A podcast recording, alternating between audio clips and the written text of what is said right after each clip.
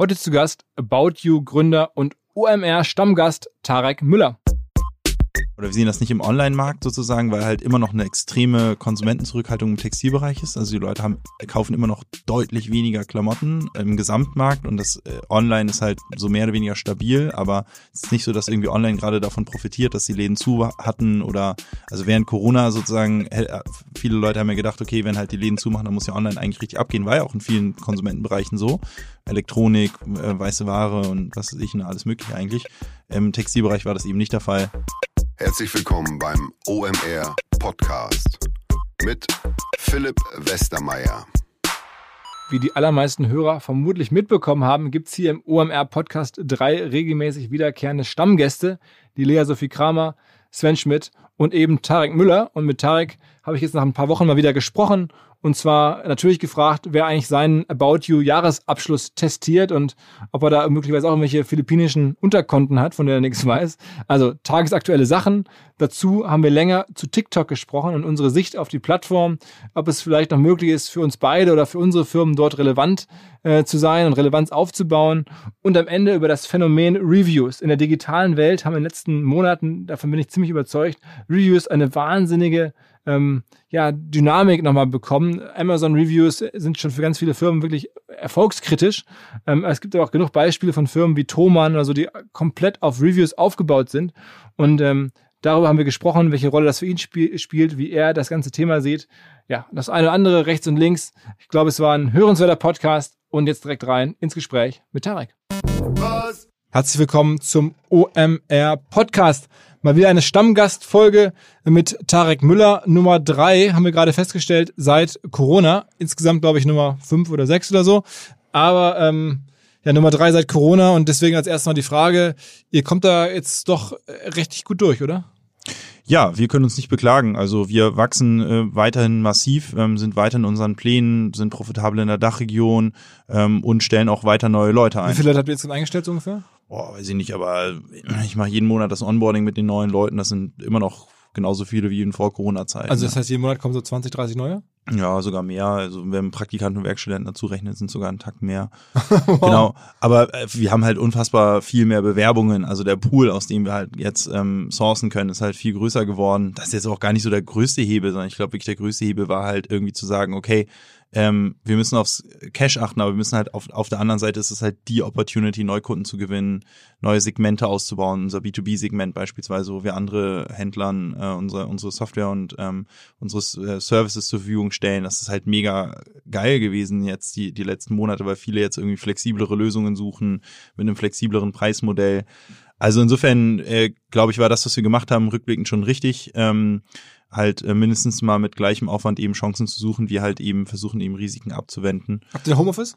Ja, also wir sind, wir haben jetzt seit drei, drei Wochen kann man wieder ins Büro, es war nicht erlaubt vorher und seit drei Wochen kann man wieder ins Büro und wir hatten echt so ein bisschen Angst, dass zu viele Leute ins Büro kommen, aber sind vielleicht so 10, 15 Prozent der, aber der Leute überhaupt nur da. Braucht ihr nicht auch fürs Onboarding und für die Kultur irgendwann wieder mehr Leute im Office?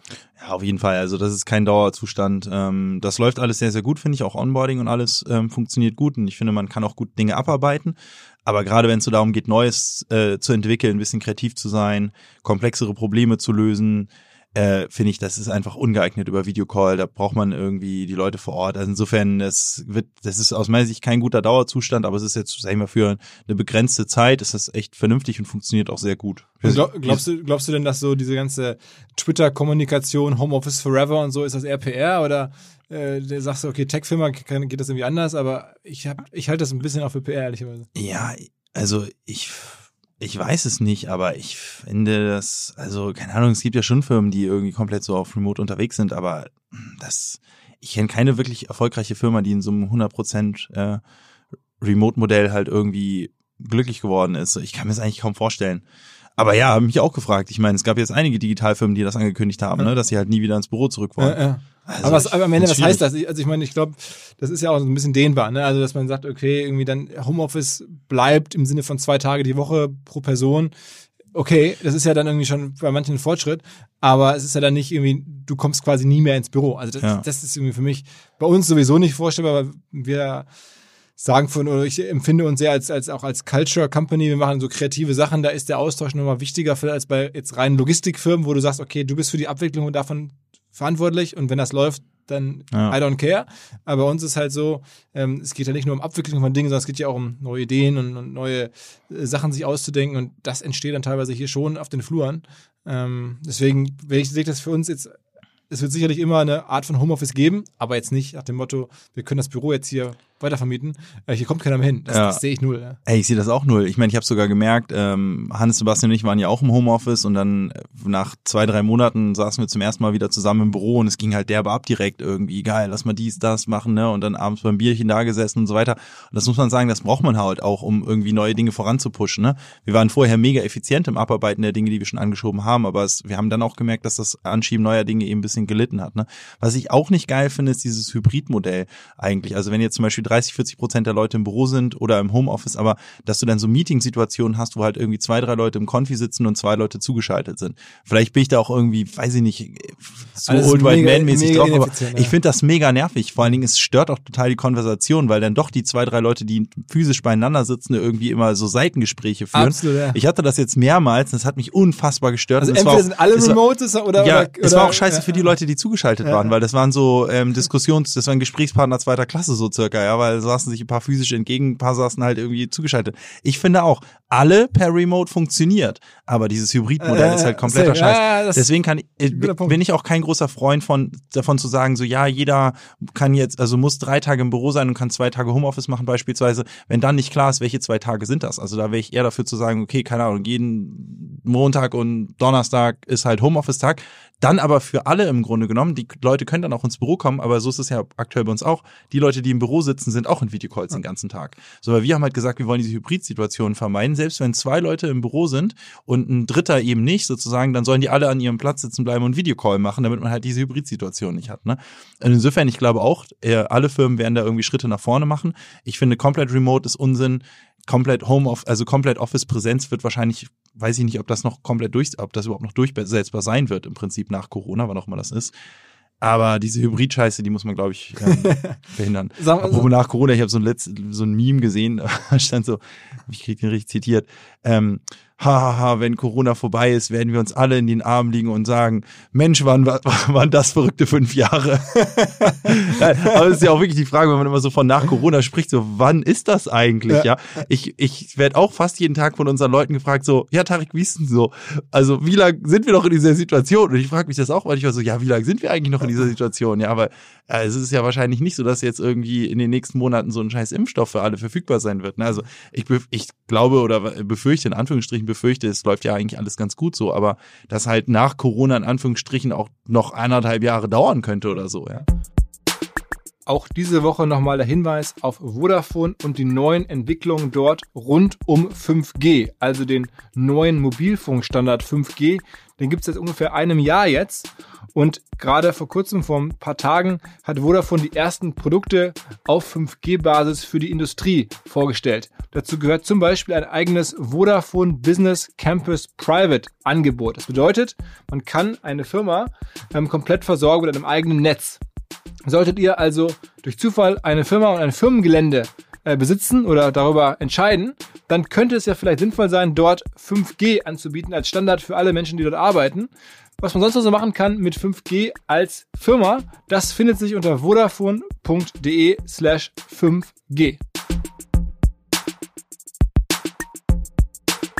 Vor ein paar Tagen habe ich den Gründer von Apinio, den Jonathan Kurfes, zum Lunch getroffen und der hat mir erzählt, wie ähm, gut sich Apinio wohl trotz allem gerade entwickelt oder vielleicht insbesondere gerade entwickelt. Und das freut mich natürlich, denn OMR ist mit ganz, ganz wenig an Apinio auch beteiligt. Vor allen Dingen ist aber Apinio ähm, Kunde hier im Podcast und deswegen der Hinweis auf das, was die Firma eigentlich macht. Apinio ähm, macht Real-Time Market Research, also in Echtzeit und nahezu Echtzeit kann man als Firma Menschen befragen, ähm, was sie über Dinge denken, über von Produkten halten, von Ideen halten, wie sie empfinden.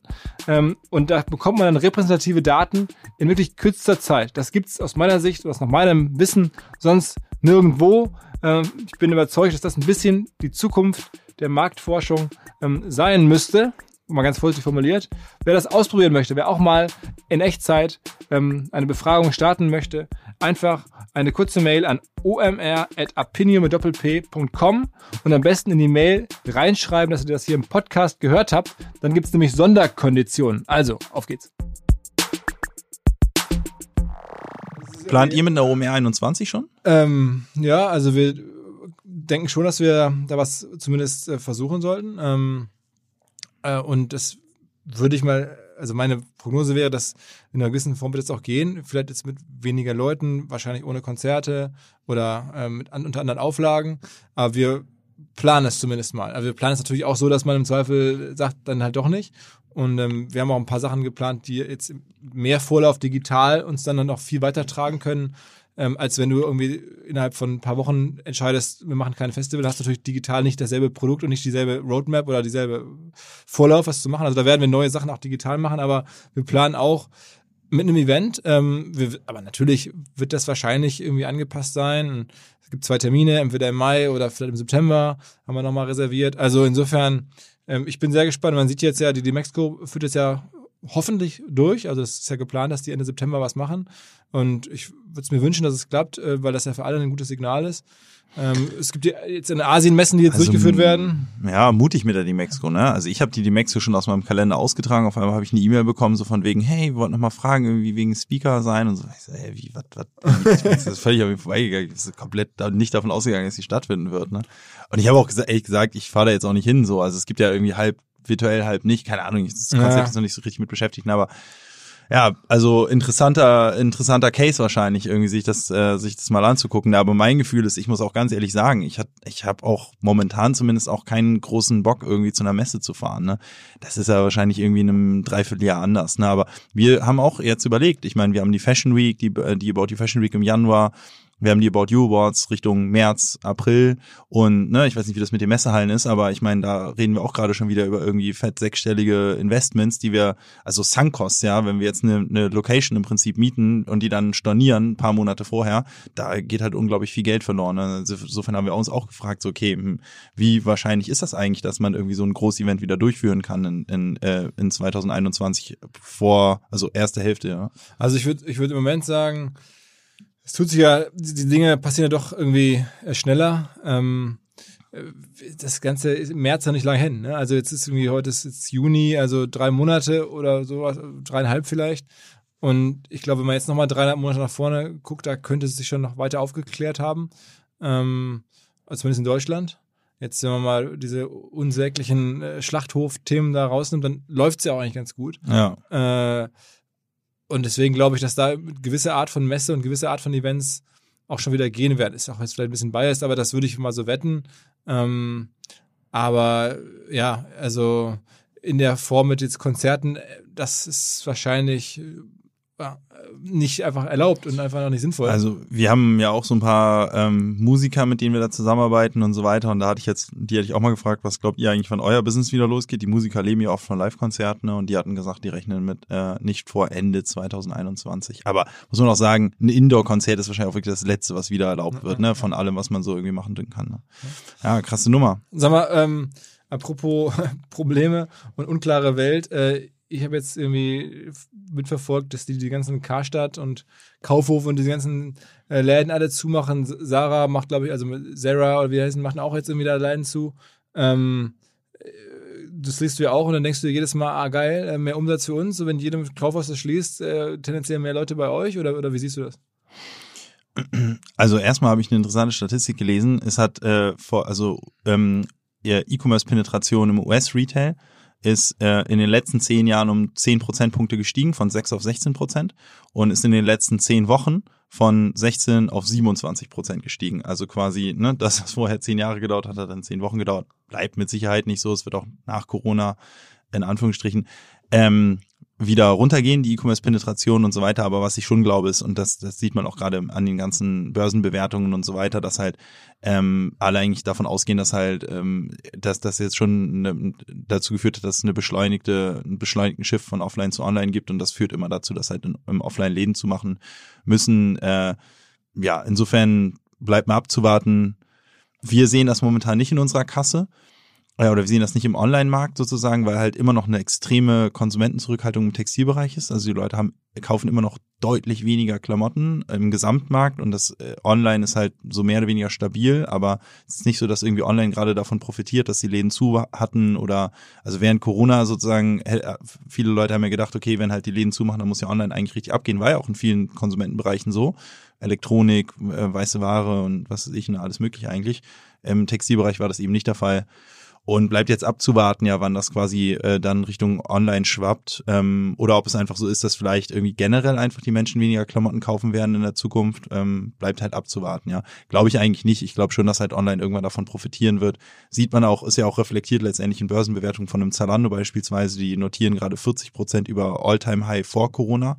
Ähm, da ist, das, daran sieht man ja sozusagen, dass zumindest der Kapitalmarkt momentan davon ausgeht, dass halt langfristig eben online schon deutlich gewinnen wird, auch wenn das vielleicht Status quo noch nicht der Wobei Fall war. Kapitalmarkt, äh, wie, äh, wie hast du diese Wirecard-Kiste verfolgt? Das Der, ist ja ein, der unfehlbare Kapitalmarkt. ja, Wahnsinn. Äh? Also ich meine, Wahnsinn. Das, das war so das deutsche Vorzeigedigital. Oh, ja, hoffentlich wird das irgendwie in so eine Netflix-Doku gepackt oder so, ja. Es gibt ja diese. Aber, aber sag mal, ist das, wer, wer testiert euch? Ihr habt den WP, ja, logischerweise. Ja, klar. Auch Ernst Young? Äh, nee, KPMG, glaube ich. Okay, die waren ja diejenigen, die ein bisschen kritischer waren. Ne? Ja, also, ey, keine Ahnung, Alter. Also diese ganzen WP-Prozesse, das ist ja echt kein Kindergarten und wir sind jetzt kein börsennotierter Verein, so, ne? Noch Das, ist- das ist Revision und so weiter, ne? Also ich frage mich wirklich, wie kann man eigentlich 1,9 Milliarden in seiner Bilanz verstecken oder wie auch immer, ne? Nicht schlecht, aber es sind schon smarte Leute am Werk gewesen sein, weil diese WPs sind auch nicht doof. Aber wenn du rückblickend drauf guckst und dann denkst du, irgendwelche Banken auf den Philippinen, von denen man noch nie gehört hat, das sind auch so Signale, wo man so jetzt natürlich alles so irgendwie äh, später ist immer leichter zu sagen, aber so dann okay, ey, das wie kann das bitte sein? Das ist doch alle Signale, alle alle roten Ampeln eigentlich an, sollte man meinen. Ey, super krass, ein DAX-Konzern, ne? Also, boah. Aber ich glaube, es ist auch ein Unterschied, ob der DAX-Konzern halt schon 20 Jahre im DAX ist und ob da jetzt schon drei verschiedene Vorstandsvorsitzende oder Vorstände und Aufsitz oder CFOs und Aufsichtsratsleute, ähm, Finanzausschuss, was alles so gibt, äh, gewechselt haben oder ob es alles noch Gründer geführt ist und sozusagen von- äh, die Kultur immer noch so die ist, der Gründer hat es aufgebaut mit den seinen Leuten, es haben bislang immer nur eine Generation von Leuten auf die Prozesse draufgeschaut. Äh, Ein Aufsichtsrat wurde bestellt, mehr oder weniger nach dem Gusto der Vorstände. Ähm, das macht nochmal einen Unterschied, selbst im DAX, glaube ich. Da gebe ich dir recht. Also das, das glaube ich auch bei irgendwie diversen Vorstandswechseln kann ich mir nicht vorstellen, dass man sowas durchziehen kann, weil irgendwer wird es halt auffliegen lassen und kann es dann ja auch auffliegen lassen, weil die Person dann ja mit den Altlasten nichts zu tun hat. Ne? Und aber sobald sie davon erfährt, im Grunde genommen mit im Boot sitzt, ne? Also da, da stimme ich dir halt komplett zu. Trotzdem ist es natürlich ein krasser Skandal für, für die deutsche also für die deutsche Wirtschaft so, ne? das ist schon heftig und leider, ne, muss man ja auch mal sagen, es wurde ja mal gesagt, scheiße, wir haben irgendwie keine Digitalunternehmen, die hier irgendwie halbwegs relevant sind, ne? Nach SAP und das ist ja eher aus der Hardwarezeit gibt's halt nichts und dann wurde oft mal Wirecard gebracht, so Äh, als, äh. naja, aber wir haben ja zumindest mal ein Fintech im DAX, ne? So, boom, Fintech weg. Kann man ja hoffentlich, vielleicht rückt ja Zalando nach, ne? Ich habe die Börsen, ähm, die Marktkapitalisierung gesehen, als Zalando ist jetzt 16 Milliarden wert und damit sind die mehr wert als, glaube ich, sechs oder sieben DAX-Unternehmen mittlerweile. Ja, es gibt so drei oder vier Kriterien, die man erfüllen muss. Ja. Also Gesamtwert ist eins und dann gibt es noch so verschiedene Genau. andere. Ne? Ja, ja, also freie, frei gehandelte Aktien und so weiter. Also es gibt mehrere, aber gut, trotzdem, wäre natürlich geil, wenn Zalando aufsteigt. Aber ne? du hattest keine Wirecard-Aktien. Ich hatte keinen, nee, zum Glück nicht, nee. Aber, aber ja, ich kenne ein paar. Ich, ich auch, ich auch, ich auch. Ich habe auch auch bei Paar haben da richtig geweint. ja, vor allen Dingen, wo man so dachte, okay, was ist schon die Downside? Da geht halt ein bisschen was weg. Aber Ja, so, Alter, de facto steht ist 80 die Firma, ja, und 90 es ist ja Prozent hat sich in ne? Luft Also- aufgelöst, das also, Ding. Ist, ja, das Nee, ich ja hab, ich habe tatsächlich, äh, ich, ich weiß nicht, ob wir hier darüber geredet haben, da habe ich noch irgendwie erzählt, so ja, nee, Börsenhandel und so ein Scheiß mach ich alles nicht, ist mir irgendwie alles zu anstrengend und so weiter. Ehrlicherweise habe ich dann aber doch ein bisschen Aktien gekauft in Corona-Zeiten, aber E-Commerce-Aktien. Und das war natürlich ganz nice, ne? Das zahlt mir jetzt meine nächsten Urlaube auf jeden Fall. Was hast du da gemacht? Also Amazon oder was hast du da? Ja, will jetzt nicht sagen im Einzelnen, aber ja, Verschiedenes äh, E-Commerce-Bouquet. Genau, so ein bisschen so ein E-Commerce, also so E-Commerce-Companies, von denen ich glaube, die werden es halt irgendwie, ähm, die haben einfach eine sehr, sehr gute Position gerade am Markt, ne? Weil irgendwie dachte ich so, Mann, das kann doch irgendwie nicht sein. Ich glaube, wir haben hier auch im Podcast drüber geredet. Es kann doch irgendwie nicht sein, dass jetzt irgendwie die, die E-Commerce-Unternehmen genauso abgestraft werden wie die Gesamtwirtschaft. So, das, und das, äh, das, das hat sich mir einfach null erschlossen. Ja, und irgendwann dachte ich, komm, scheiß drauf. Also wenn ich da so tief und fest davon überzeugt bin, dass das eigentlich nicht richtig ist, dann muss ich auch quasi handeln und habe dann einfach irgendwann meinen Banker angerufen und gesagt, pass mal auf, mach mal, mach mal platzier mal eine größere Wette. okay, okay. Also, okay. Ähm, so, nochmal ein anderes Thema, was, was bei mir jetzt extrem viel so hochpoppt und was scheinbar eine ganz, eine ganz neue Dynamik bekommt. Ich bin mir natürlich darüber im Klaren, dass es nicht ganz neu ist, aber Dynamik finde ich nochmal neu zu, bei TikTok. Ja, ähm, meist runtergeladene App im Mai. Ja, also am Ende auch Profiteur von diesen äh, großen Sehnsucht nach Medien. Also ich meine, Medien generell von TV-Sendern über Websites, Podcasts wurden ja alle mehr genutzt jetzt in der Corona-Zeit und TikTok scheint da dann irgendwie so in Digitalspace so das Medium zu sein, das am meisten profitiert. Ähm, dann haben die jetzt so einen, so einen, so einen Amerikaner, da hat einen ehemaligen Disney-Top-Manager zum CEO gemacht. Also werden so ein bisschen westlicher, ist so die Theorie, dass die jetzt versuchen, ähm, ja, sich sozusagen zu präsentieren, uns gegenüber, der Welt gegenüber, wie, wie halt eine amerikanische Digitalplattform. Äh, wie siehst du das? Bist du da? Ja, ich habe TikTok. Ähm, Ja. Tanzt damit so rum? Ich, ich tanze da nicht rum, aber wir haben, wir waren im Januar mal im Skiurlaub und da haben wir auch versucht, ein TikTok-Viral zu drehen. Gar nicht so einfach. Da habe ich auch gemerkt, ich, äh, ich habe Schwierigkeiten, TikTok zu verstehen. Ja, also ich verstehe TikTok, aber ich fühle TikTok nicht, ja.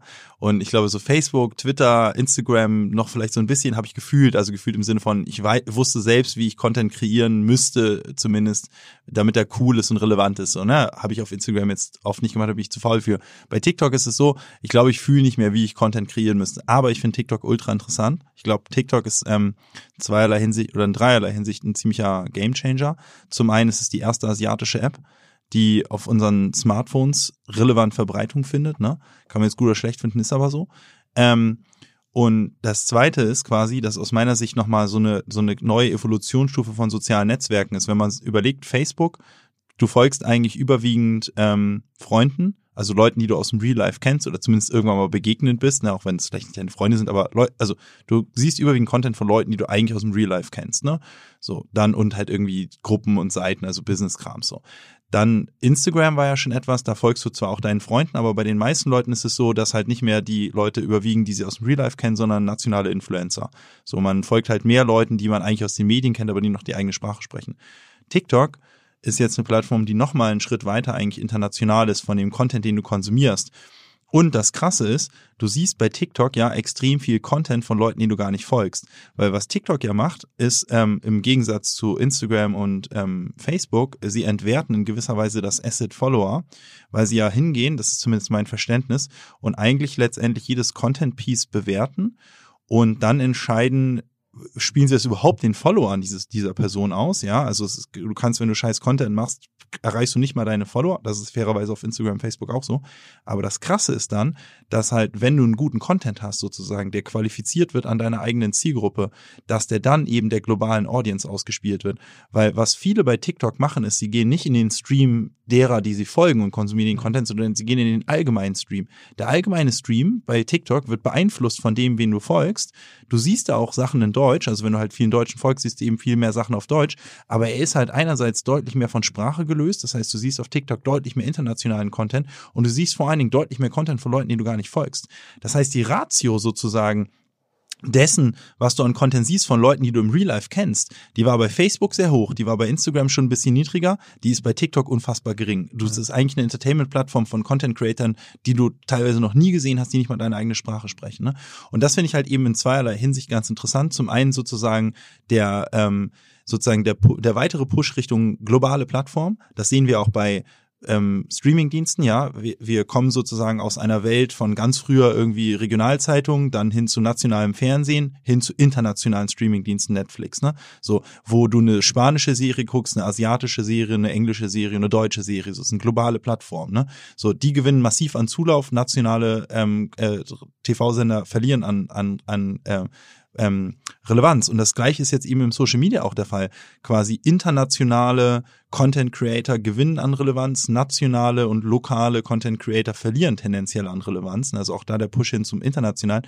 Und eben dieses Lösen von diesem Follower-Dogma und auch das Entwerten sozusagen eigentlich der Assets, die du dir in der Vergangenheit aufgebaut hast. Weil was ich interessant finde, ist, wenn man sich die TikTok-Profile anguckt und dann guckst du dir an quasi die Reichweiten und vergleichst das mal mit Instagram. Was du bei Instagram mittlerweile schon siehst, du hast halt Reichweitenunterschiede, ja. Kennst du vielleicht auch von deinem eigenen Account. Das schwankt irgendwie immer so plus minus 50 Prozent die Reichweite der Postings, die du machst. Bei TikTok ist aber viel krasser. Bei TikTok schwankt das von minus 90 zu, zu plus 10.000 Prozent sozusagen. Und es ist halt oft eben minus 90 eigentlich, wenn du scheiß Content hast und hast du einmal guten Content, ist es halt plus 10.000. Das, das ist vielmehr so eine Moonshot-Plattform eigentlich, wo halt sozusagen selbst der Aufbau von Followern hat eigentlich nicht so viel wert ist. Jemand mit wenig Followern kann ein Video machen, was halt viel mehr Reichweite gewinnt als jemand, der eine Million Follower hat, der einen scheiß ähm, Content-Piece hat. Ne? Und das ist halt krass, weil es sozusagen dafür sorgt, dass es gibt wieder halt Newcomer, eine extreme Bühne, extrem schnell hochzukommen. Und das gilt natürlich für Personen genauso wie für Brands. Was ich ähm, noch nicht herausgefunden habe, ist, wer sind die Brands, die das vernünftig machen. Ich verstehe irgendwie, was die Menschen da machen. Das ist oft so funny Stuff. Ne? Ich verstehe, glaube ich, auch mittlerweile, wonach der Algorithmus eigentlich bewertet geht ja darum quasi, wie viel Prozent der Leute haben das Video durchgeguckt und haben es dann irgendwie neu durchlaufen lassen, Likes und Comments. Ja, aber dieses irgendwie, du musst es schaffen, dass Leute das Video von vorne bis hinten gucken und dann idealerweise zwei oder dreimal. So, ne? Und dann brauchst du Likes und Comments. Dann äh, wirst du relevant, als relevant bewertet von TikTok und wie so Ebenen, die du durchschreitest, sozusagen in der Ausspielung Reichweite, die du drauf bekommst. Aber was ich halt, also, und das ist meistens lustiger Content mit einer, mit einem Teaser vorne, einer Pointe hinten und irgendwas Strangem in der Mitte, dass du es nochmal gucken musst. Ne? Das ist immer ganz blöd gesagt, glaube ich, ist zumindest mein Verständnis davon, was bei TikTok gut funktioniert. So was ich aber nicht verstanden habe, ist, wie mach, wie nutzen Brands das, ne? Und ich glaube, das wird halt interessant sozusagen zu sehen, Seid was für Start? neue. Also habt ihr da Leute, die sich darum kümmern und so? Ja, aber auch nicht mit großem Erfolg bisher. Ähm, das Krasse war ja Und, durch Und, und Paid? Hm? Und Paid macht ihr gar nicht? Paid ist Paid ist super unausgereift. Also Paid konvertiert halt gar nicht. Das ist so wie Instagram Stories in, in der in der Early Zeit, ja, irgendwie so niemand hackt halt, wie musst du damit jetzt umgehen, dass du da halt eine Conversion reinbekommst, ne? Es es erinnert mich halt krass an Instagram in der Early Zeit, ja. Instagram in der Early Zeit war so okay, es ist irgendwie mega relevant und dann hast du Feed-Werbung gemacht und das war halt nur scheiße, du hast keine Sales drauf bekommen, du wusstest nicht, welche Creatives, du hast halt, das, man macht das, was halt dann alte Unternehmen immer machen, sie adaptieren das, was woanders funktioniert hat. Wir versuchen jetzt gerade das Zeug, was wir auf Instagram machen, irgendwie werbetechnisch sozusagen auf TikTok zu übersetzen, das wird nie funktionieren. Das ist so, wie wenn du Facebook Creatives auf Instagram gespielt hast, hat halt nicht funktioniert. Und ich glaube, es wird jetzt eine gewisse Zeit dauern, bis man halt rausfindet, okay, was ist sozusagen die, die Welt von, von ähm, TikTok. Da hat Fabian Spielberger übrigens bei der OMR vor, glaube ich, drei Jahren hat er einen sehr guten Vortrag gehalten, finde ich. Und da hat er eine Sache gesagt, da hat er gesagt, ähm, glaube ich, ähm, speak the language of the community. So, und das habe ich mir gemerkt, weil ich das ganz richtig finde. Was aber die meisten Unternehmen tun ist, uns eingeschlossen fairerweise ist, sie sprechen eigentlich die Sprache ihrer Marke, und pressen sie in die Community rein. Und ich glaube, das ist nie von Erfolg geprägt. Du musst eigentlich dich damit beschäftigen, was ist die Sprache der Community, was ist die Visualität der Community und dann mit dieser Sprache und Visualität versuchen, irgendwie deine Marke zu transportieren. Und ich glaube, das ist halt irgendwie noch relativ unklar, wie das eben funktionieren soll. Was aber definitiv klar ist, ist TikTok ist so reichweitenstark, dass es halt Firmen geben wird, die daraus entstehen durch Facebook sind viele Firmen hochgekommen. Bei Instagram gab es dann diese ganze Welle von Proteinbuden und irgendwelche Uhren, Ja, so ja, genau. Captain and Sun. Voll, voll, voll. Ja. Ey, es gibt sau viele Brands, die sind, jeder hat dieses scheiß Ding, was du da, dich- Make-up und so was. ja, und auch diese Make-up, genau, oder diese Dinger, die du da irgendwie in, in den Park wirfst, wo du dich so drauflegen kannst, die du so aufblasen kannst und so, die gefühlt irgendwie jeder hatten. Also es kam ja im Prinzip eine Welle von Produkten und Marken sozusagen über Instagram hoch. Und die Frage wird jetzt sein, sozusagen, was wird die Welle an Produkten und Marken sein, die jetzt eben TikTok hervorbringt und mit welchen Mitteln sozusagen, in welcher Was Visualität. glaubst du, welche können das sein? Ich habe wirklich absolut keine Ahnung, aber ich befürchte, dass es halt globale Riesenmarken sein werden, weil halt TikTok einfach eine riesen Mega-Plattform ist, aber halt eine Plattform, die halt nochmal sozusagen die Schere zwischen Erfolg und Misserfolg nochmal größer werden lässt, ja. Aber wenn du es schaffst, halt auf TikTok erfolgreich zu sein, kannst du halt unfassbare Reich Reichweiten aufbauen, viel krassere, als du jemals auf Instagram halt aufbauen konntest, ne? Weil du halt eine globale Audience auf einmal bespielen kannst, ne? Aber müsstest ihr nicht dann irgendwie mit einer Taskforce jetzt irgendwie, weiß ich nicht, fünf Leute äh, About You mäßig da dran und gucken und probieren und testen und testen und testen? Ja, vielleicht, ja. Weiß ich nicht. Also ich meine, es ist ja wirklich äh, sehr viel Media für immer noch vergleichsweise wahrscheinlich wenig Geld und wenn man so ein Ding da irgendwie trifft oder das Also wenn man versteht. wenn man es organisch hinbekommt, auf jeden Fall, ja. Ja, also wir experimentieren da schon rum. Ist jetzt nicht so, dass wir da gerade völlig untätig sind, ne? Aber ist ja von der Zielgruppe für euch noch ganz okay. Ne? Also ich meine, ihr habt ja, was ist, was ist eure so beste Sweet Spot so- Socio-Demographics, so 16 bis 26 oder 36 oder so? Mhm. Ja, kommt drauf an, welchem Aspekt. Also kommerziell würde ich sagen, wenn es darum geht, irgendwie mit denen Geld zu verdienen, sind es 30 bis 35-jährige Männer, aber kommunikativ und und sozusagen markenbildend sind natürlich eher die jungen äh, Mädels. Und die hast du auf TikTok, ne? Und TikTok ist ja nur noch eine Frage der Zeit, bis das irgendwie in den Mainstream geht, wie bei Instagram auch, ja. Es fängt immer mit der jungen Generation an. Es fängt eigentlich fast immer mit jungen Mädels an, ehrlicherweise. So, die sind halt quasi fast immer die ersten, die solche Sachen aufnehmen und dann folgen die jungen Jungs und dann folgen, dann geht das in eine Alterspyramide nach oben, ne? So war Facebook, so war Instagram, so ist eigentlich fast immer, so war StudiVZ wahrscheinlich auch, ne? Ähm, und insofern ist es nur noch eine Frage der Zeit, bis TikTok halt eben die Alterspyramide hochläuft. Und ich glaube, diejenigen, die dann eben vorbereitet sind, die werden da massiv von profitieren können. Aktuell verbringen die meisten Menschen ja mehr Zeit zu Hause als je zuvor. Homeoffice, Urlaub auf Balkonien, all diese Dinge. Und passend dazu hat uns ein ganz ungewöhnlicher neuer Partner entdeckt oder ja, als angesprochen und ich weise sehr gerne auf die Firma uptodate.de hin. Das ist ein Anbieter für Smart Home Produkte. Und zwar, ich habe so ein bisschen über die Website gesurft, auch ganz ungewöhnliche Sachen, also smarte Schließsysteme, ähm, Luftreinigungsanlagen, Mähroboter, aber auch ähm, Kohlenmonoxiddetektoren. Kannte ich vorher gar nicht oder auch Tierentspannungssysteme, wo man sozusagen seine Haustiere entspannen kann bei Gewitter oder bei Feuerwerk oder so. Alles auf Smart, also auf, auf Tech-Basis, sag ich mal. Ähm, wer sich das mal anschauen möchte, ist wirklich einen Besuch wert. Die Website heißt uptodate.de. Es gibt sogar eine eigene OMR-Collection. Ich habe nicht ganz verstanden, warum da so viele smarte Wagen dabei sind. Also uptodate.de slash collections slash OMR. Auf jeden Fall gibt's auch 15% Rabatt auf ausgewählte Topseller. Ähm, einfach mal nachschauen unter uptodate.de und gegebenenfalls slash collections slash OMR. In jedem Fall bitte den Code verwenden, uptodate 15. Aber meinst du wirklich, dass so Typen wie du und ich oder jetzt sagen wir mal weiß nicht, äh, da jetzt dann noch rumtanzen und dann was machen oder ist es dann irgendwann das Tanzen eh weg und dann geht es nur noch darum. Ja, Philipp, weißt du, das ist so, das ist genau der Old White Man Shit, den, den, den die Leute, das ist genauso wie wenn früher jemand zu dir gesagt hat, Twitter, ist das nicht dieses Ding, wo man seine SMS öffentlich ich weiß, stellt, ich weißt mich ja selber reden, weißt du, oder, ja, oder dann so Instagram ist es nicht, Facebook ist nicht da, wo die Leute sagen, sie sitzen gerade auf dem Klo und Instagram war dann, Instagram war dann die Plattform, wo die Leute ihr Essen fotografiert haben, weißt du?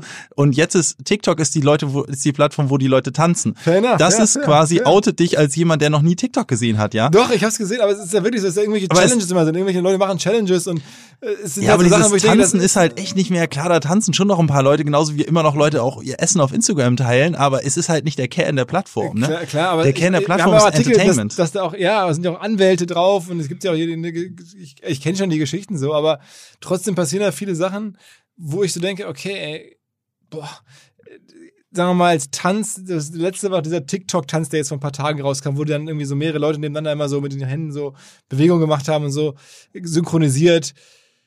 Und da habe ich gedacht, okay, aber es ist nicht Tanz. TikTok ist eine Tanz ist, ist ein, Challenges, extrem eine, viel Challenges so. Ja, auch nicht Challenge. Also ich glaube, ich würde den Kern von TikTok, glaube ich, beschreiben als sozusagen ähm, Videos mit extrem schnellen Cuts ähm, oft. Und das kann auch Tanz sein, das kann auch Lip Sync sein, ne? wobei das noch eher so ein bisschen Musically-mäßig ist, ne? Aber es ist auch oft einfach wirklich mega witziger Content. Und wenn du dir anguckst, was kriegt die großen Reichweiten, dann ist es nicht ähm, Tanz, es ist ähm, Funny Stuff. Nein, du hast recht, du hast also wahrscheinlich TikTok ist TikTok ist Comedy. Ja, das ist eigentlich eine Comedy-Plattform, quasi auf eine ganz neue Visualität, aber, ne, weil du halt irgendwie in 15 Sekunden, das ist so ein bisschen wie, wie die Twitter sozusagen die Verkürzung von Text ist TikTok meiner Meinung nach die Verkürzung von Video. Das heißt, diese ganzen ähm, schnellen Cuts und dieses, dieses eine lustige Geschichte erzählen innerhalb von 30 Sekunden mit schnellen Cuts transportiert durch junge Leute. Das ist TikTok. So, ähm, das sind auch die Sachen, die irgendwie die hohen Reichweiten kriegen. Oder auch so äh, crazy shit wie irgendwie, du siehst so ein Video und dann steigt da jemand gerade irgendwie in eine Glasflasche rein und denkst, okay, what the fuck? Und dann merkst du, okay, das ist eine optische Täuschung gewesen durch eine Kamera, ne? Und das sind halt so diese so Sachen, die auf TikTok irgendwie Aber abgehen nichts halt, davon ne? ist jetzt das, was ich jetzt irgendwie so total für mich zumindest heute ähm, naheliegend finde zu tun. Ey, Ähm, wir beiden not gonna happen, ja. Das ist so wie irgendwie die Frage, ob deine. Mama auf Instagram halt mal ein relevanter Influencer werden wird. Sie wird es nicht, weil sie es nicht fühlt. Wir beide, wir fühlen TikTok nicht. So, ich fühle Wobei TikTok bei Instagram nicht. muss ich sagen, habe ich mir habe ich das so entwickelt. Ähm, da war ich am Anfang auch so, wie du jetzt sagst, Old White. Da dachte ich mir, okay, komm, Instagram, lass das mal ab ab und zu angucken und verstehen und drüber reden und so als, als Businessman äh, checken.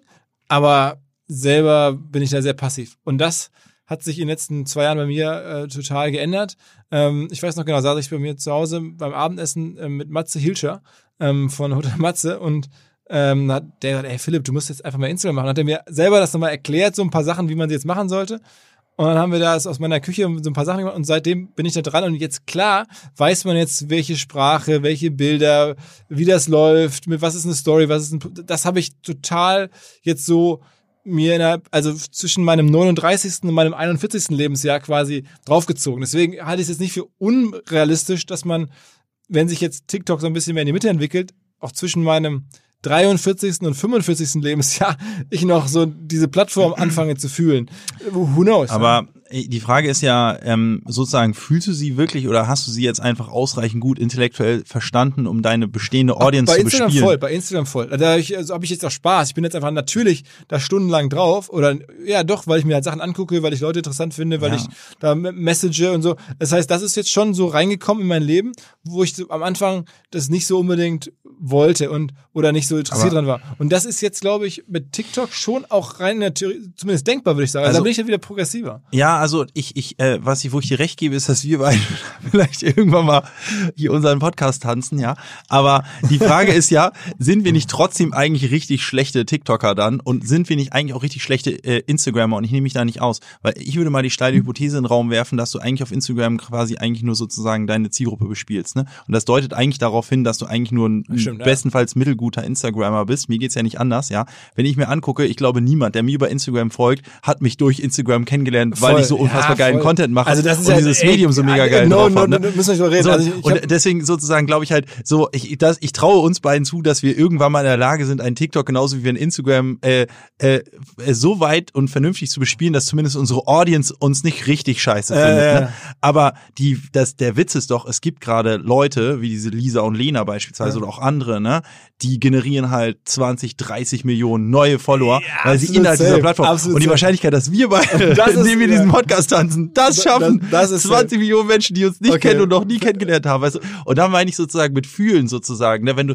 halt es schaffst, innerhalb einer Community quasi neue ähm, Reach aufzubauen, quasi, die dich vorher nicht kannten, dann fühlst du sie und bist halt ein guter ähm, Voll. Creator, ne? Also das da glaube ich sozusagen Safe, also da müssen wir, müssen wir, äh, da, also ich hatte, hab gerade tatsächlich, bevor du kamst, noch einen Podcast aufgenommen mit Bonnie Strange, die ja bei Instagram auch echt richtig gute Sachen macht und das ist no, also damit möchte ich mir auch gar nicht vergleichen, das ist auch gar nicht meine Aspiration. ne? Aber das ist halt krass zum Beispiel, die ich, die ich voll, ich, ich habe viele Profile der, der großen Influencer, der großen Instagram-Influencer durchgeguckt und die allermeisten kriegen es nicht hin, in TikTok ähm, neue Reichweite aufzubauen. Die sind dann so ein bisschen so wie wir auf Instagram, die schaffen es halt, ihre Hardcore-Fans von Instagram irgend so, mit so mittelgutem Content zu bespielen, dass sie nicht entfolgen im Prinzip auf TikTok. Sie schaffen es aber auch nicht, neue Reichweiten aufzubauen. Ne? Und das ist halt schon irgendwo wieder ein krasser, auch in gewisser Weise so eine Art Generationenwechsel sozusagen, der da gerade In in, Influencer- in, ja, ja, in der klar. Influencer-Szene Klar. stattfindet. Es gibt auch manche, die kriegen es hin und die machen das sehr, sehr gut, aber es sind halt nicht viele. Ne? Also ich meine, das ist ja die Reise von YouTube zu Instagram, zu TikTok vielleicht. Andererseits, wenn ich Leute frage, wie wird man bei Instagram heutzutage noch groß, dann sagen alle, du musst erst bei TikTok äh, groß werden und da geht's noch schneller und da geht's halt einfach noch und dann Ja. halt das rüberziehen zu Instagram. Also Oder YouTube. Ich meine, mein Eindruck ist schon, dass YouTube immer noch eine, eine, eine, gute Plattform ist. Also da geht's schon noch ab und ist natürlich schwer, jetzt innerhalb anderer von YouTube Content, neu ne? hochzukommen. Aber, anderer ja. Content und ich glaube, da genau, aber ja, ist so. Also siehe Lisa und Lena, ne, haben, sind auf TikTok groß geworden, haben dann ihren Instagram-Account eröffnet und hatten sofort irgendwie zwei Millionen Follower. Also ich glaube, das auch. Auf Instagram groß werden mit Instagram only ist fast unmöglich. Ne? Und also gerade wenn du ein bisschen kommerziell unterwegs bist, ne? Na, ich bin ja froh, dass irgendwie in meinem Home Turf Podcast noch irgendwie so viel geht. Hast du jetzt gesehen, dass ähm, ich glaube, ähm, Kim Kardashian hat jetzt einen exklusiven Podcast-Deal mit Spotify unterschrieben und da ist irgendwie die Spotify Market Cap um mehrere Milliarden hochgegangen. Was? Ja. Und was hat Kim Kardashian dafür bekommen? Ähm, das habe ich, äh, ist glaube ich nicht öffentlich. Während ja davor gab es ja schon mal die, die, die, die Nummer davor war ja, dass der Joe Rogan, der Ja. schon, also was hat während- er bekommen? Das war richtig unfassbar, ne? angeblich irgendwie über mehrere Jahre 200 Millionen. 200 äh, Millionen dafür, dass er exklusiv. Exklusiv seinen Podcast demnächst für Spotify zieht. Aber man muss mal sagen, der hat halt schon einen großen Podcast. Der ist ja wirklich so wahrscheinlich der größte Podcast der Welt, äh, dieses, dieses Joe Rogan. Ähm, äh, The Joe Rogan Show oder wie das heißt. Ähm, während ja Kim Kardashian noch gar nichts hat. Das muss ja erstmal aufgebaut werden, aber es macht sie dann exklusiv bei Spotify. Ähm, und Joe Rogan war, glaube ich, für die total interessant, weil der von der Demografie dann in den USA sind Spotify noch nicht so erfolgreich vergleichsweise und also Und da, auch da ist, wollte ich nur sagen, da ist dann auch nach dem Joe Rogan Deal ist auch dann da die Marktbewertung von Spotify nochmal eine Milliarde hochgesprungen. Was? Ja. Wegen des Deals? Also Alter Schwede. ja, zeitlich kommt man das zu erklären. Alter Schwede, das ist ja richtig krank. Weißt du, weißt du, was hier gemischtes Hack dafür bekommen hat, dass sie das exklusiv ihre Seele an Spotify verkauft haben? Nee, das ist ja nicht öffentlich. Also alle spekulieren im Markt und so und Und was denkst du? Über eine Million? ja, glaube ich schon. Ja? Glaub, also so jetzt beide zusammen. Philipp, vielleicht sagen. sollten wir überlegen, diesen, die, die Stammgastfolge hier auch, Auch, auch wöchentlich Herrn Fei an. Hallo, Herr Fei, wie sieht's aus? Was kriegen wir dafür? Ja, also ähm, es ist auf jeden Fall, ähm, Spotify ist da extrem mutig unterwegs. Ich, ich bin Aber- am Ende gar nicht sicher, ob das so richtig dann also alles aufgeht. So, ich äh, sehe da ja auch also viele andere Podcast-Plattformen, wo das nicht so gut funktioniert ähm, und, und glaube, also die werden schon sehr genau wissen, was sie da tun, aber es ist schon wirklich sehr viel Geld, 200 Millionen hier, dann wahrscheinlich ähnlich viel für Kim Kardashian oder so. Ähm, dann haben sie ja auch andere Sachen gekauft. Also, naja, schauen wir mal. Ähm, ich kenne die, ich kenne ja die, die Conversion Rates nicht von Leuten, die ein, ein Spotify-Abo abschließen.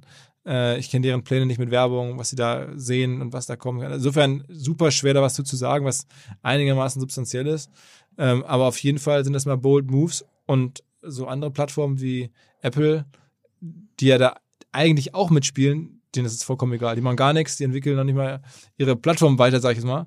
Ähm, das ist schon erstaunlich, dass jetzt sozusagen in so einem eigentlich Duopol der eine mega agiert und der andere sagt, ich habe irgendwie there's bigger fish to fry. Ich habe damit nichts zu tun. Ja, ich glaube, es ist aber, also ich meine, ich weiß nicht, ob ich kann nicht bewerten, ob es sozusagen das Geld wert ist, aber ich glaube halt letztendlich quasi Exklusivität im Produkt ist ja auch etwas, was uns sehr beschäftigt sozusagen, ist halt am Ende die ultimative Abgrenzung von Wettbewerb, ne? So muss man halt aber, heißt jetzt trotzdem nicht, dass man irgendwie jede Summe mitgehen sollte, ne? Aber ähm, das ist, glaube ich, schon klug. Ich meine, Netflix ist ja einen ähnlichen Weg gegangen. Ich würde schon sagen, dass Netflix eben dann den Durchbruch hatte, als sie halt exklusive Inhalte hatten, die halt extrem hochwertig waren, die man sehen wollte, ne? So, dann ist halt jetzt quasi, wenn du dir jetzt überlegst, hole ich mir Maxdome oder Netflix so, da ist überhaupt keine Überlegung mehr, ja. Also können, da kann Maxdome noch so tolle, tolle, tolle Features raushauen, ja.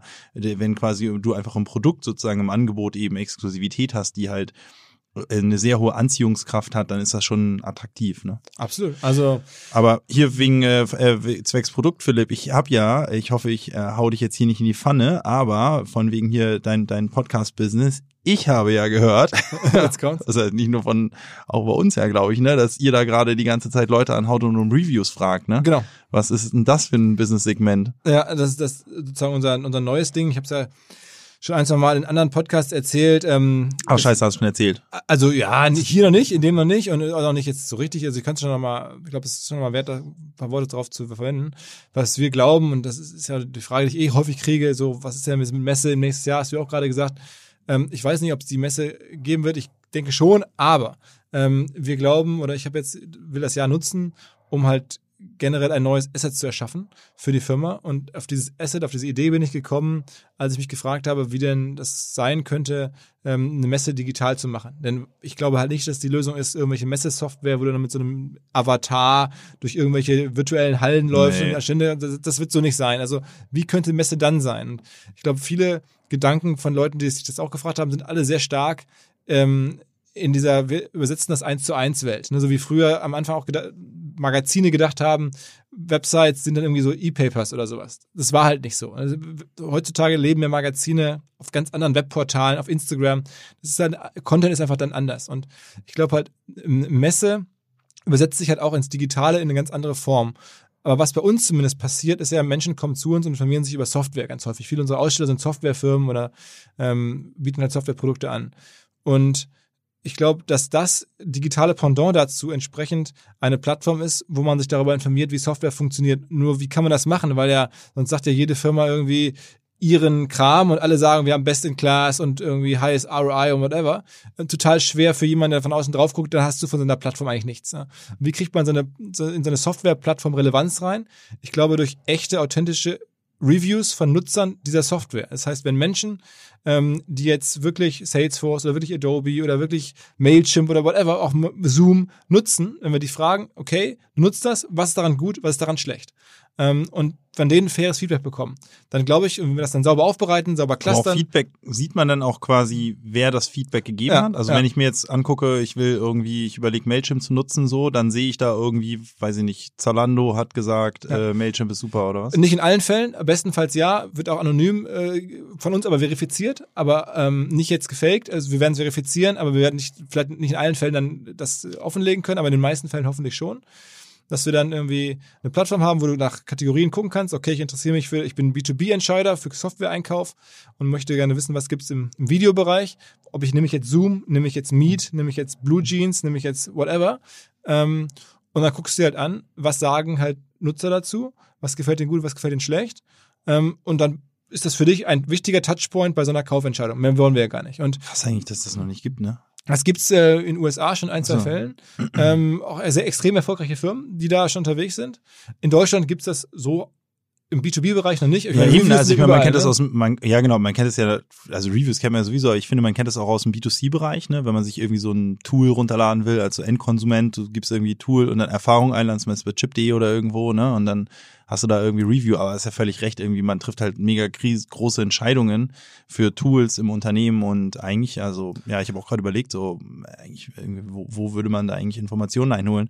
Und ich meine, du hast schon recht, man fragt dann halt irgendwie die zwei, drei People, die man kennt, so, ne, irgendwie aus irgendwelchen anderen Unternehmen und fragt, sag mal, du eine Aber wenn Meinung, du ne? dann 10, Das 12 halt- Reviews hast von Firmen, wo du sagst, okay, Ja. guck mal, so machen das die Kollegen dort, oder machen das die Kollegen dort. und, Macht das Sinn. finden- und dann glaube ich halt. Aber muss ähm, ich dann bezahlen, um die Reviews zu sehen, oder? Nee, also bezahlen, äh, also ich- nochmal, vielleicht das ist dann halt auch jeden Tag digital typisch halt permanent 24 Stunden, sieben Tage die Woche da und nicht halt zwei Tage im Jahr wie bei einer Messe in der Offline-Welt, sondern halt immer da.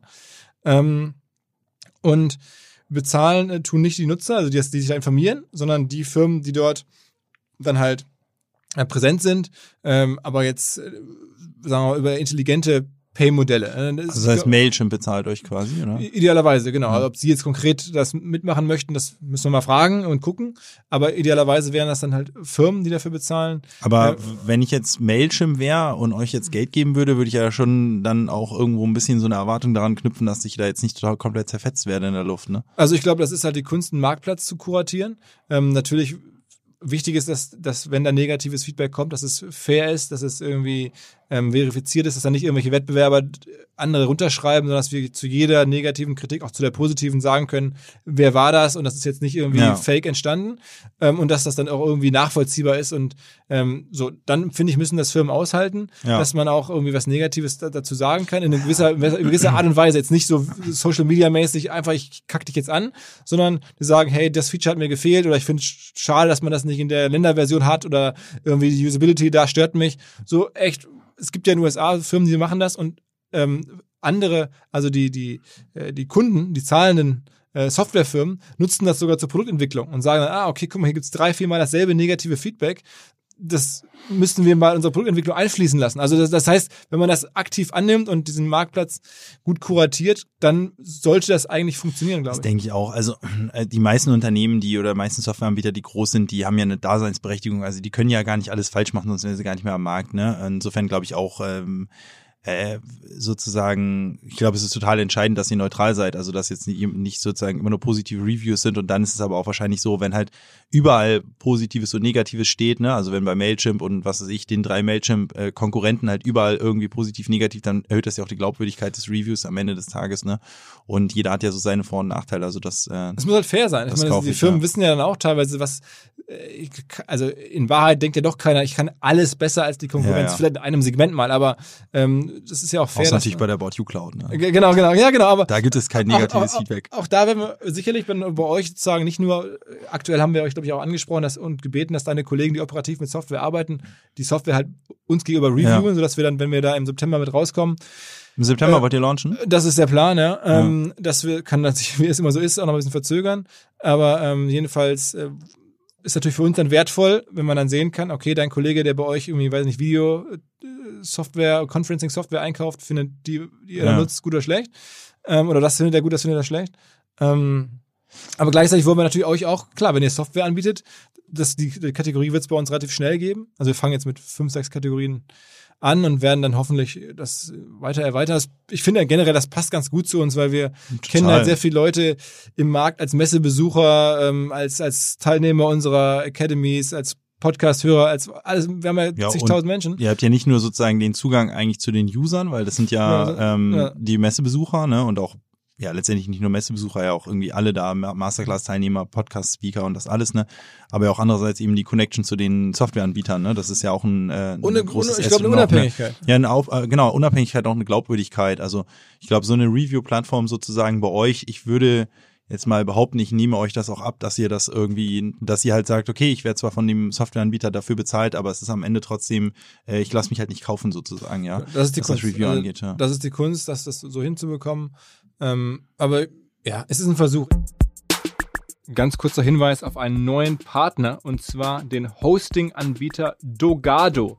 Das ist der drittgrößte Hosting-Provider in Deutschland, hostet insgesamt mehr als 200.000 Kunden und die Kollegen sagen von sich, ähm, sie garantieren die beste Performance für eure Shops. Also wenn ihr einen Shop über Dogado hostet, dann darf man auf die einzigartige Lightspeed-Technologie zurückgreifen. Damit verkürzen sich die Ladezeiten, es erhöht sich die Conversion Rate und der Umsatz im Shop steigt. Also das ist ähm, die Message von Dogado. Wer jetzt Interesse hat, es gibt 50% Rabatt für die ersten zwölf Monate ähm, für Shop-Hosting und V-Server. Ähm, es gibt verschiedene Shopware-Systeme, die vorinstalliert sind, sofort startklar wären, zum Beispiel Shopware oder Magento. Ähm, also Dogado ist da ein relevanter Player mit möglicherweise einem entscheidenden Vorteil, nämlich der Geschwindigkeit. Wer mehr Informationen haben möchte, dogado.de slash omr. Ich habe jetzt gesagt, wir wollen dieses Jahr Assets bilden, ähm, wenn wir schon jetzt kein Festival, kein, keine riesigen Umsatzsprünge machen können, logischerweise, dann wollen wir halt was entwickeln und wir haben jetzt letzte Woche unsere digitalen Masterclasses gemacht, wo ich extrem happy mit bin, wie das gelaufen ist. Äh, nicht mit allem, gab es auch ein paar Problemchen, aber im Wesentlichen haben wir dann einen neuen Marktplatz, wo man wirklich Seminare machen kann mit Chatgruppen begleiten, mit geilem On-Air-Design, wo wir wirklich da ähm, sowohl die Menschen, die da sprechen, als auch die da zuhören, glaube ich, äh, überwiegend glücklich gemacht haben. Äh, das wollen wir nochmal machen. Ähm, das ist ein wichtiges Asset. Dann ist halt irgendwie hier diese Plattform ein Asset und ja, dann haben wir jetzt ja noch ein, Den Michel, oder? Genau, ja, genau. Das ist auch noch ein Asset. Wobei, ähm, also das ist für alle Hörer, äh, ja, in Hamburg den Fernsehturm ähm, betreiben wir dann ab 2023. Ähm, das ist doch so geil. Klingt komisch. Ja, können wir machen. Ja. Ja, aber so das Hamburger Wahrzeichen kapern. Ist ja, es ist ja, wir sind wir, auch, muss man ehrlich sagen, äh, für mich auch ein Abenteuer. Ich habe bislang mit solcher Art von Immobilien keine Erfahrung, aber es, am Ende sind Immobilien auf eine gewisse Art, gerade so Spezialimmobilien, auch Content. Hm. Und äh, wir haben da ja Partner dabei, ähm, die so eine Sonder, so einen riesen Messeturm äh, ähm, halt betreiben können oder das wissen, wie man ein Einkaufszentrum betreibt und dann weißt du halt auch, wie du einen Messeturm betreibst von der ganzen Haustechnik und von all dem, das, von dem wir noch keine Ahnung haben. Ähm, aber es machen halt unsere Partner und wir sind dann dafür verantwortlich, dort halt ähm, Inhalte ähm, für die Besucher äh, zu finden und, und zu auszuwählen und zu inszenieren und da irgendwie dafür zu sorgen, dass das ganze Ding auch attraktiv ist, dass man da hingehen möchte.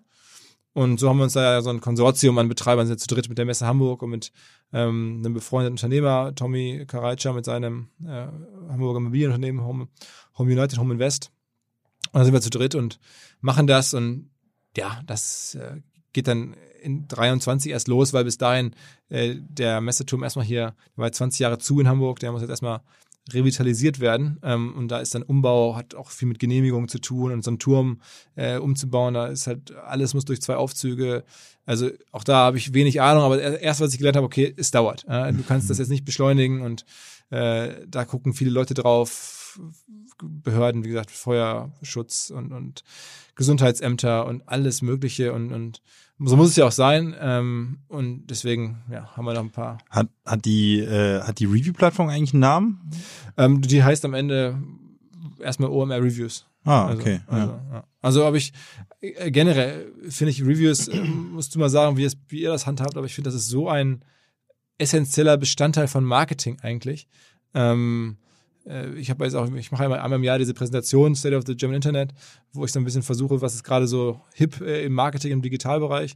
Ähm, da haben wir dieses Jahr da ein bisschen drüber gesprochen, am Beispiel von dem Thomann, von dem Musikhändler, weil ich finde, äh, die gewinnen ihre Kategorie gegen Amazon zum Teil, gegen Media Saturn und andere, einfach Kraft ihrer Reviews und der Art und Weise, wie sie die als eigenen Owned Media Content begreifen und kuratieren und, und da Feedbacks einholen und die ausführlicher gestalten lassen und wo die wirklich massiven Mehrwert bauen für äh, potenzielle Käufer oder ihre Käufer. Ähm, das ist schon, finde ich, äh, beispielhaft. Ähm, und ich glaube, diese Review-Welt, wir stehen ja noch am Anfang. Noch sind wir ja auch so in der Wild-West-Welt, wo dann versucht wird zu faken. Und wenn du dir anguckst, selbst bei Amazon kannst du ja irgendwie da äh, relativ schnell noch viel machen und da irgendwie auch, es werden ja auch vollkommen unqualifizierte Reviews angenommen und veröffentlicht, wo dann irgendwie einfach nur ein Emoji drin ist, so wo du denkst, okay, wem bringt das jetzt was? Das ist einfach Scheiß-Content. Wenn ich jetzt irgendwie was kaufen will, dann hilft mir nicht, wenn da irgendeiner einen Daumen hoch macht, sondern ich will ja wissen, warum, wieso, weshalb. Und das haben die halt auch eigentlich gar nicht. Wie ist es denn bei euch? Habt ihr denn Reviews schon mal so als, als Content begriffen? Mm, also zunächst einmal finde ich das mega cool, diese ganze Review-Idee, kurz bevor ich sozusagen auf die, die Frage eingehe und so, wenn ich da auch drüber nachdenke, denke ich, das ist ja eigentlich auch wirklich ein Paradebeispiel, wie kann man halt aus einer richtigen Scheißsituation möglicherweise was bauen, was halt am Ende eigentlich dafür sorgt, dass man besser dasteht als vorher. Aber ich meine, ne, eine Messe ist cool, so ich liebe eure Messe, keine Frage, aber sie ist halt auch nur zwei Tage im Jahr, ne? Und sie lässt sich auch nicht skalieren. Es, ihr könnt nicht irgendwie, ihr könnt ja nicht zwei Millionen Menschen irgendwann da haben und das global machen. Das geht halt einfach nicht. Ne? Du bist halt an Physik und äh, Lokalität gebunden und ich glaube halt so ein Ding wie diese Review-Plattform ähm, macht mega Sinn. Also echt erstaunlich, dass das eigentlich noch nicht at scale gibt so. Also in Deutschland, aber in Amerika anscheinend schon. Ne? Und es ist vor allen Dingen etwas, was halt viel, viel, viel skalierbarer ist als irgendwie eine physische Messe, aber es passt halt perfekt und es ergänzt sich gut und es lässt sich ja perfekt aus sowas auch herausgebären. Ne? Insofern finde ich echt da so, ja, so Chapeau, dass ihr das äh, aufgebaut habt und wünsche euch da viel Erfolg und hoffe, dass das größer wird als die Messe am Ende des Tages, weil das wäre halt richtig geil. Dann kannst du irgendwann zurückblicken und sagen, ey, fuck man, Corona war halt im Endeffekt irgendwie ein, eine, eine gute Sache. Ja, würde ich euch auf jeden Fall wünschen, äh, sozusagen, dass das, dass das passiert. Und ich finde, das ist ja genau das, ich weiß noch, wir haben am Anfang über über irgendwie Chancen nutzen. Und ich hatte ja auch gesagt, das ist die Zeit, jetzt, jetzt in Krisen werden große Firmen gebaut, werden große Vermögen gebildet, so, man muss halt die Chancen suchen, ne, und es gibt immer Chancen, so in Krisenzeiten sind solche Verwerfungen, die Leute geraten so sehr in Panik und ähm, Schockstarre, dass das die Momente sind, wo man angreifen muss, finde ich, ne, und ich finde das äh, mega geil, dass ihr das so durchgezogen habt, weil es gab äh, wirklich ja keine Branche oder keine Konstellation, die also mehr am Boden lag als irgendwie Voll, Eventbranche. Immer noch, ne? immer noch liegt. Also, oder liegt ja, also was es lag, genau, wir reden hier, als wäre Corona schon längst vorbei. Ne? Aber genau zum Thema Review, ähm, ja, spielt bei uns keine große Rolle, ehrlich gesagt, weil wir keine Gebrauchsgüter haben, sondern irgendwie Lifestyle-Güter. Das heißt, da geht es eh um Optik und nicht so sehr um irgendwie ähm, ja, Funktionalität und halt eben stark auch im, im Bereich ähm, saisonaler Ware sind. Das heißt, die Klamotten sind oft nur wenige Wochen verfügbar und dann sind sie ausverkauft und kommen nie wieder. Das Einzige, wo Reviews schon Sinn machen, können, überlegen wir auch, ob wir das nicht mal einführen sollten, ist halt so im Sportbereich beispielsweise, also überall, wo es halt um Funktion geht. Ne? Aber ich glaube halt, je stärker du sozusagen wegkommst vom Lifestyle-Bereich hin zum Funktionsbereich, Thomann ist ja 100% Funktion und dann auch noch sehr, sehr komplizierte ähm, Software, das, was ihr macht, ne, komplett äh, kompliziert, Funktion, hat nichts mit Lifestyle zu tun. Ob du jetzt die UI von Mailchimp gut oder schlecht findest, überhaupt kein relevantes Kriterium. Äh, da stimme ich dir komplett zu, da machen Reviews halt mega Sinn. Ich meine, fairerweise ist Amazon auch schon zu gewissen Teilen durch die Reviews groß geworden, würde ich sagen. Ne? Ich hatte, ich habe so das Gefühl, sie haben es irgendwann nicht mehr weiter perfektioniert, aber das war schon auch ein großer Grund für mich zumindest früher eben bei Amazon eben zu bestellen, weil damals eben noch die Review-Qualität auch ganz gut war und halt dieses ganze Fake, dieser ganze Fake-Shit noch nicht so ähm, präsent waren. Also ich habe meine, ich habe oft meine meine Auswahl sozusagen, wenn ich irgendwie Elektronik kaufen wollte oder sowas, auch schon echt durch Reviews im Prinzip gefällt, ne? Also auf Amazon. Ne? Insofern äh, stimme ich dazu. Ich glaube auch, es ist ein relevantes Thema, nicht in der Mode, aber in, in, in sämtlichen Gebrauchsbereichen. Ne? Ja, mal schauen. Also ähm, ja, es ist ja alles bei uns jetzt Pre-Launch und also ich würde mich freuen, wenn das, wenn das funktioniert, aber ähm, es wird schon ein bisschen was gehen, denke ich. Äh, auch die ersten Gespräche mit, mit äh, den, den Firmen sind da positiv, die finden das auch gut, die freuen sich aber neue Touchpoints, ähm, denn Software Vertrieb oder Marketing ist gar nicht so einfach. Äh, das ja. muss man auch sagen. Also es gibt Sachen, die sind einfach zu verkaufen und, und äh, die Firmen tun sich da gar nicht leicht. Jetzt, und, und deswegen, naja, ähm, werden wir sicherlich in den nächsten, also ich werde es auf jeden Fall in den nächsten Monaten irgendwie erleben und dann dir auch von erzählen.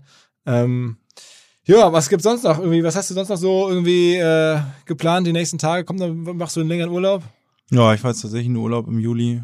so halb Urlaub, halb Homeoffice. In Deutschland aber? Nee, im Ausland. Oha. Ähm, nö, ansonsten Aber keine nix. Flugreise. Hm, noch. Doch, eine Flugreise, okay, ja. ähm, ja, ja, ja, jetzt mal gucken, ja.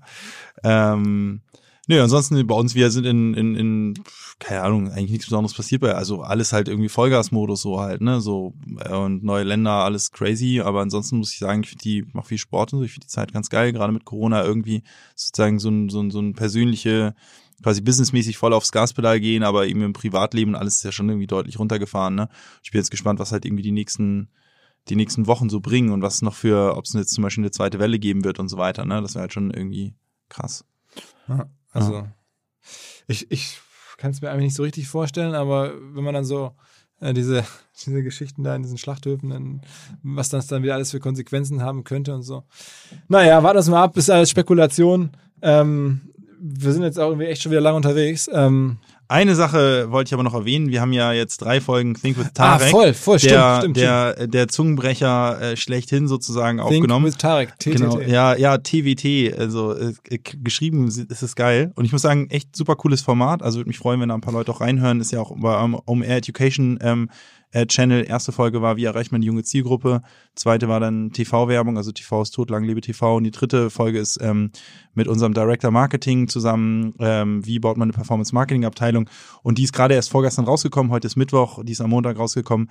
Und äh, das ist richtig geil. Die kriegt die super viele dis diskutieren die Folge in LinkedIn und äh, da haben wir ein bisschen aus dem Nähkästchen geplaudert, wie wir halt unser Performance-Marketing aufbauen, wie wir unsere Abteilung strukturiert haben, wie viele Leute wir haben. Wir haben nämlich sehr, sehr wenige, wie wir aus dem ganzen Technology und Attribution und so weiter umgehen.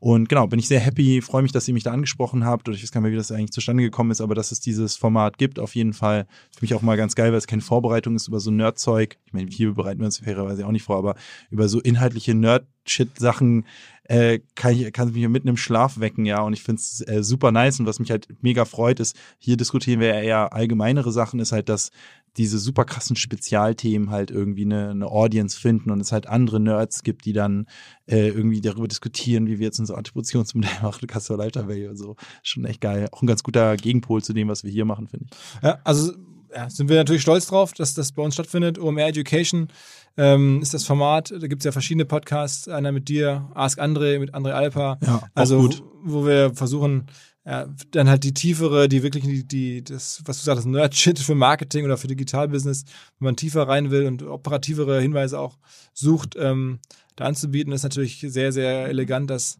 dass dann sozusagen du da auch äh, die für die Zeit nimmst. Ähm, Gerne. Äh, bei so einer großen Company, Pre-IPO. mal schauen, mal schauen, mal schauen. Mal schauen. Ja, cool. Ähm, dann würde ich sagen, wir sprechen uns dann wahrscheinlich nach deinem Urlaub. Was haben wir jetzt irgendwie Ende Juni? Ich denke mal so Anfang August, irgendwie im August wieder. Ich freu mich drauf. Dann äh, mal gucken, was dann für Themen auf dem Tisch liegen. Ja, Alles klar. mach's gut. Ciao, ciao.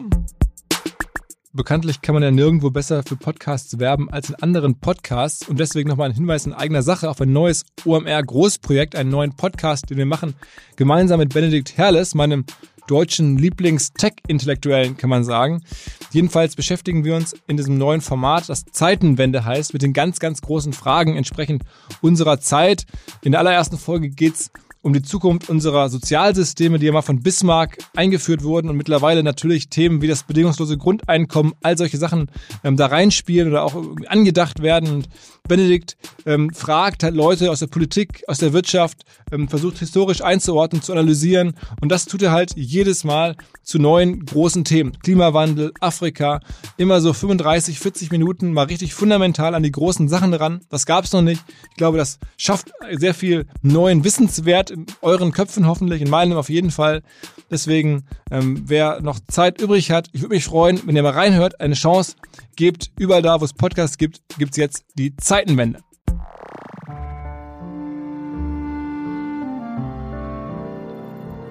Wir sind Zeuge einer Zeitenwende.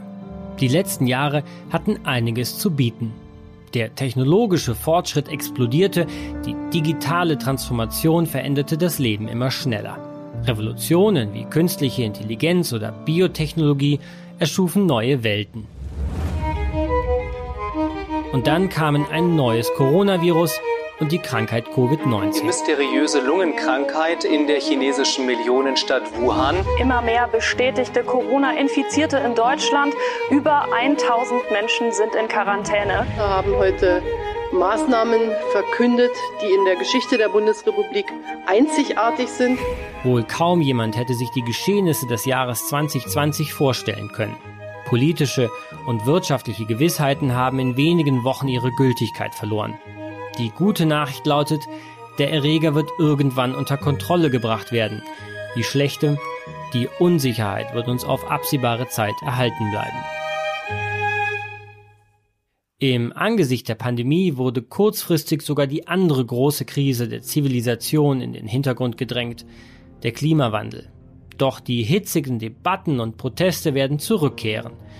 Dabei ist die Liste globaler Herausforderungen noch viel länger. Ozeane voller Plastik, Migration oder das dramatische Artensterben stehen ganz oben.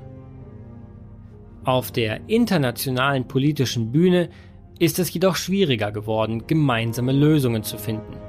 Die Europäische Union steckt in der Krise, an der Spitze vieler großer Nationen stehen Populisten oder Antidemokraten. Gleichzeitig besteht eine Art geopolitisches Machtvakuum. In der Pandemie erlebten wir eine globale Krise ohne globales Krisenmanagement. Weder China, die USA noch die G7 wären willens oder in der Lage, eine globale Führungsposition einzunehmen. Erst seit gestern macht US-Präsident Trump China verantwortlich für das Ausmaß der Corona-Pandemie. We are in the beginning of a mass extinction, and all you can talk about is money and fairy tales of eternal economic growth. How dare you! Dabei gibt es auch weiter jede Menge Grund für Optimismus. Nie haben weniger Menschen Hunger gelitten. Nie haben wir länger und gesünder gelebt. Nie gab es so viel Wohlstand auf diesem Planeten. Bedroht das Virus diese Errungenschaften? Noch ist es nicht abzusehen. Klar ist hingegen, Entscheidungen, die wir heute treffen, werden das Leben vieler kommender Generationen verändern. Unsere Verantwortung könnte größer nicht sein. Mein Name ist Benedikt Herrles, ich bin Head of Sustainable Transformation bei KPMG, Buchautor und Kolumnist. Seit vielen Jahren beschäftige ich mich mit der Veränderung von Wirtschaft und Gesellschaft. Ich möchte die Zukunft von mehreren Seiten beleuchten, mit Experten sprechen und lernen, wohin die Reise geht. Als Optimist glaube ich, dass wir das Beste aus dieser revolutionären Epoche machen können. Aber nur, wenn wir die Welt von morgen besser verstehen.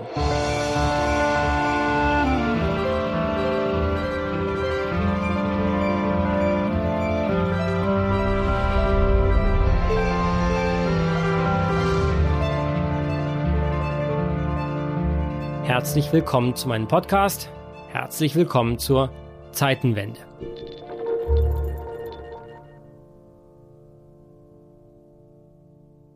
Dieser Podcast wird produziert von Podstars bei OMR.